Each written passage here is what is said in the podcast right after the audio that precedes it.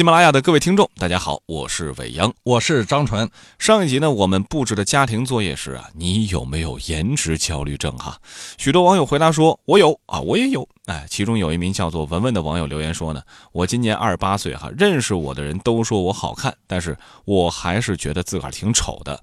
我从二十三岁整容已经整了五年了，大小手术四次，可我就是不自信，我应该怎么办呢？其实像类似这样的情况，不是因为自己的颜值长得丑还是好看，更多的可能是一种心理上的负担。其实呢，我们每个人都不自信。你在我们节目的下方问一下，有几个人对自己的颜值自信的呢？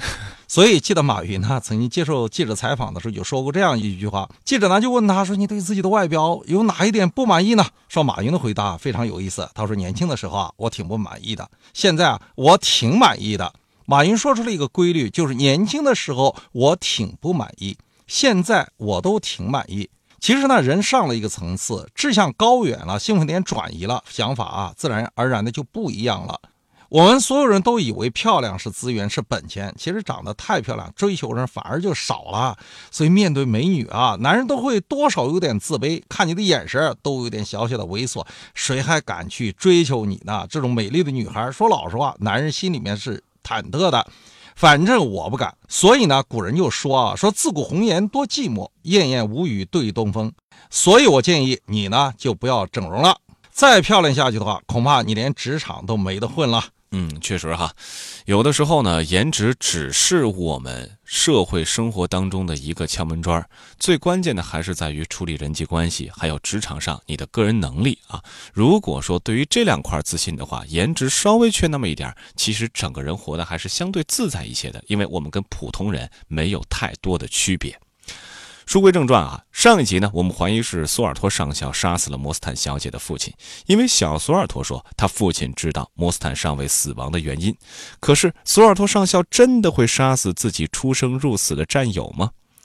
摩斯坦上尉失踪以后，索尔托上校始终就保持着高度的警觉和戒备，甚至不会一个人独自出门。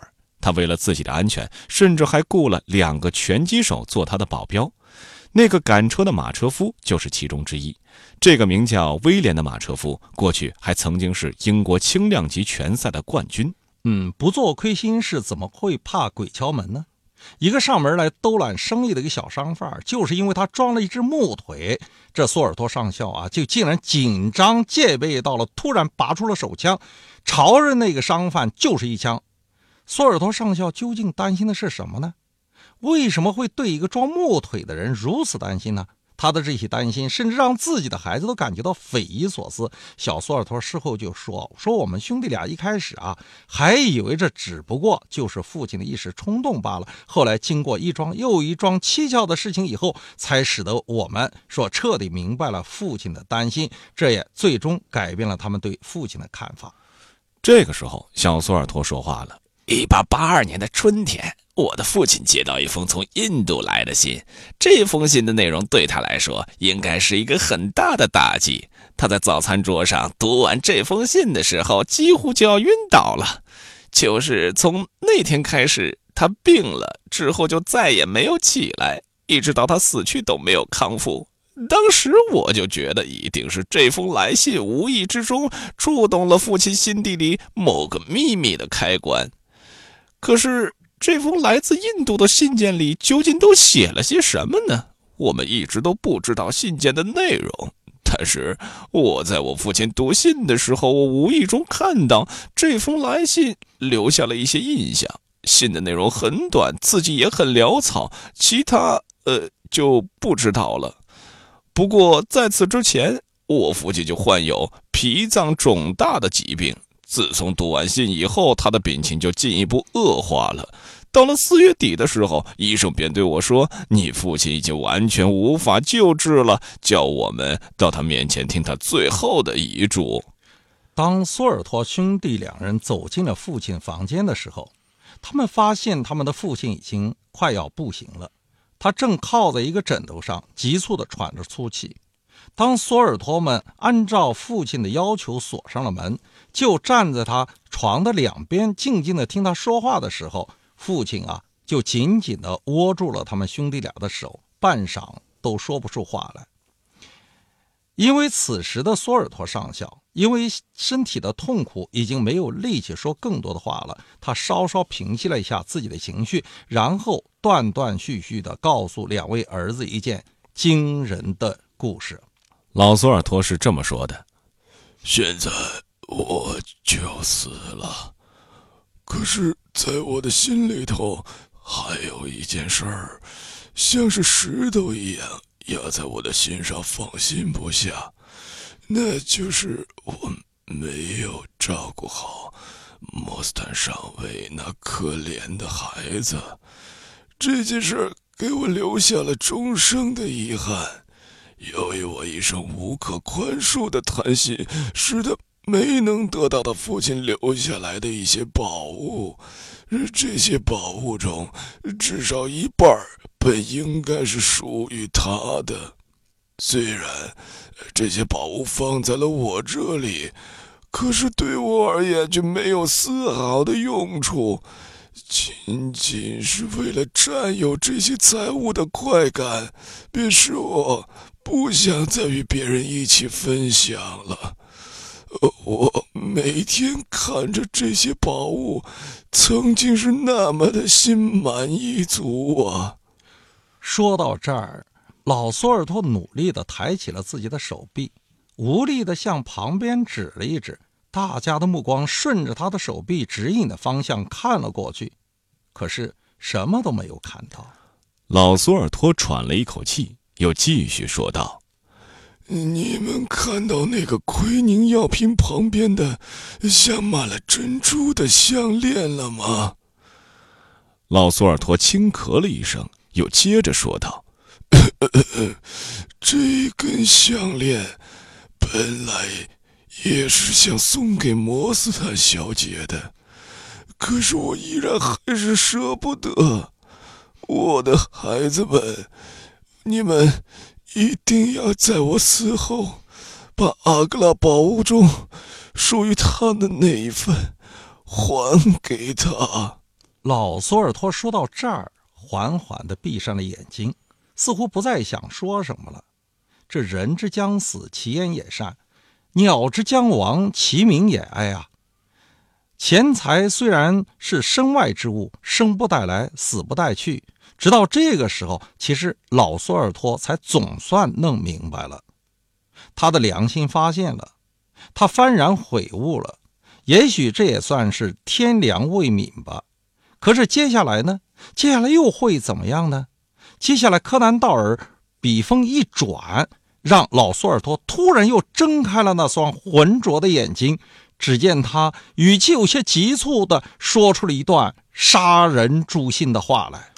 老索尔托睁开眼睛以后，情绪有些激动，他急促地说：“呃，可是，在我咽气之前，你们、你们千万不要把宝物交给摩斯坦上尉的女儿，就是那串项链也不要给他，因为即使病重到我这种地步的人，也、也、也说不定还会痊愈呢。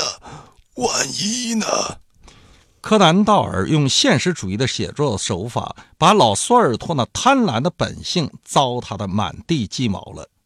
他把索尔托上校写成了一个把自私自利发展到了极致的贪婪的小人，甚至在人之将死之时，还依旧不忘初心，不忘自己贪婪的初心。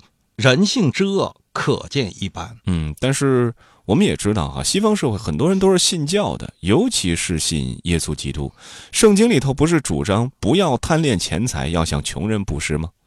是啊，说一定是这样说的。其实因为人性的贪婪，宗教才会这么说。西方文明其实就是基督教文明，按照基督教的教义，悲悯贫穷的就是借给耶和华，他的善行耶和华必然偿还。可是我们文在文学作品《农民幻灭》《高老头》多尔德本堂神父，一直到柯南道尔笔下的这个老索尔托，还有最近的中美贸易争端，哪个不是把人性的贪婪发挥到了极致的呢？两千年以来的文明教化，依然没有在西方的社会文化的潜意识中把善良内化成自己的道德。啊，贪婪可能是人的本性哈，可能也是我们保全生命的一种动力。之前张老师也说了，人之初性本恶啊。老索尔托他确实是个基督徒，还算是对神明有那么点敬畏，否则就不会对摩斯坦家族感到歉意。只不过呢，他是想在死后哈完成自己心灵上的救赎，可能嗯也算是一种天良没有丧尽吧。张老师，其实呢，老索尔托知道自己快要死了，他决定要把摩斯坦上尉的死亡的真相告诉他们的孩子们了。这个时候，老索尔托继续说道。摩斯坦上尉多年以来，心脏的功能就不好，可他从未告诉过别人，只有我一个人知道。在印度的时候，我和他经过一番努力，得到了一大批财富。后来，我就把这些宝物带回了英国，在莫斯坦。到达伦敦的当天晚上，他就直接跑到我这里来了。但是，他是想要回属于他的那一份他从车站步行到这里，是由现已死去的忠心老婆拉尔乔的开门请进来的。斯坦和我之间因为平分宝物意见分歧，争辩的很厉害。莫斯坦在盛怒之下从椅子上跳了起来，随后忽然把手放在胸侧，面色阴暗，向后跌倒，头撞在了宝箱的脚上。当当我弯腰扶他的时候，我感到万分惊恐，他竟然就这么死了。老索尔托上校看着摩斯坦上尉躺在地上，这一下子就吓傻了。他一时之间手足无措，不知道应该怎么办，就在椅子上傻傻的坐了很久。他觉得自己的精神有些错乱了，这种状况就是急性应急障碍的状态。他想去报告警察，可是报警以后会有什么样的后果呢？他能摆脱干系吗？所以他犹豫了，因为当时他很担心，如果他真的报了警，自己会不会遭到警方的指控呢？如果说他蓄意杀人怎么办？因为摩斯坦是在两人争论当中断气的，他头上的那个伤口，谁又能说得清楚呢？如果到了那个时候，自己就算是有再多的嘴，估计也说不清楚了。还有就是这些宝物的来源，老索尔托该怎么解释？不过摩斯坦生前曾经告诉过他，是他一个人来的，没有人知道他来过这里。因此，这件事情似乎没有叫别人知道的必要了。想到这儿，老索尔托似乎想出了一些头绪。可正在这时，一个意想不到的事情发生了：仆人拉尔乔达突然出现在了门口。他发现主人抬起头来看到了自己，于是便悄悄地走了进来，回手拴了门，说道：“主人，你不要害怕。”没有人会知道是你杀死了他，咱们只要把他藏起来，还会有谁知道呢？当时索尔托一下就跳了起来，急切地说道：“我并没有害死他。”瓦尔乔达摇了摇头，笑着说道：“主人，我都听见了，我听见了你们争吵，我也听见了他倒下去时发出的声音。可是我一定会为主人严守秘密的。”家里的人全都睡着了，咱们把他掩埋起来吧。就这样，苏尔托上校下定决心，将自己的好友摩斯坦上尉的尸体不声不响地处理掉了。当时他想，连自己的仆人还不能相信不是自己杀死了摩斯坦，自己还能指望那十二个坐在陪审席上的愚蠢的家伙会宣告自己无罪吗？有人说：“做贼心虚。”但是现实生活中，有时候你不做贼，心也虚。世界上的事儿并不像古语所说的那样，说不做亏心事儿，说你就不怕鬼敲门。这半夜三更没事总有人敲你们家的门，遇到谁谁都会惊恐不安。一样的道理，索尔托上尉并没有杀人，可是却做出了一件让他终身后悔的事情。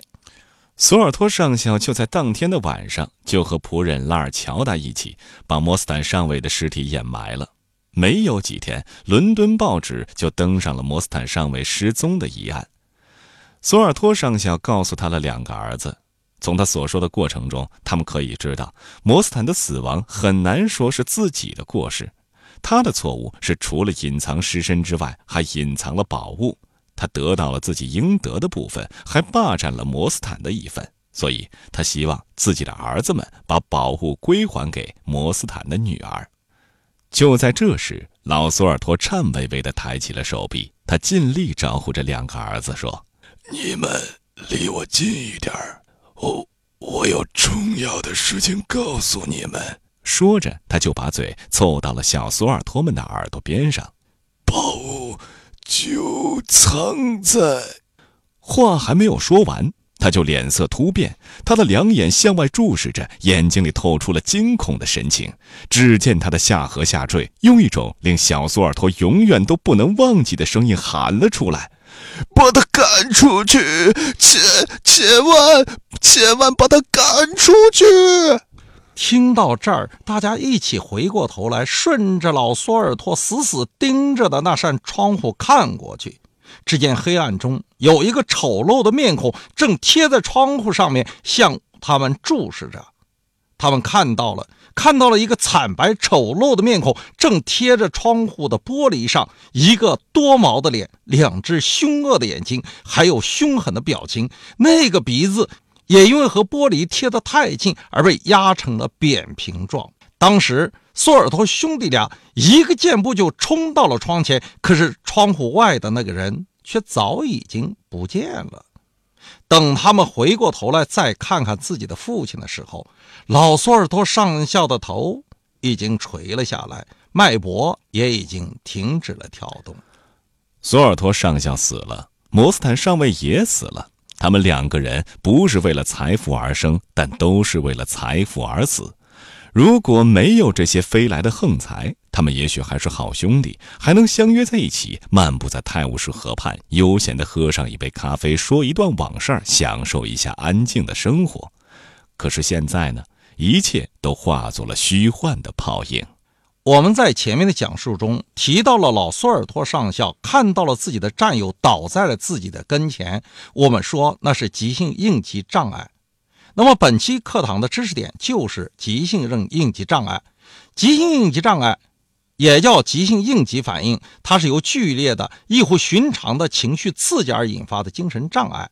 患者呢在受到刺激以后立即发病，表现为精神运动性兴奋或者是精神运动性抑制。甚至木僵的状态，意识不清，定向困难，觉得不知所措，有些茫然。比如考试的时候你懵了，你知道老公有外遇的时候你疯了，就属于精神运动性抑制的木僵状态。好，咱们今天的家庭作业来了哈。假如你就是当年的索尔托上校啊，你在路上捡到了一笔巨款，你第一个会想到的是啊，第一，赶紧去医院要给自己的妈妈治病，因为有钱治病就能为妈妈续上命；第二呢，赶紧帮着弟弟结婚，因为有了钱之后，可能弟弟就会有太太哈，整个家族就更完整了；第三，想到自己急需上学的孩子，因为有钱能帮孩子上好学校。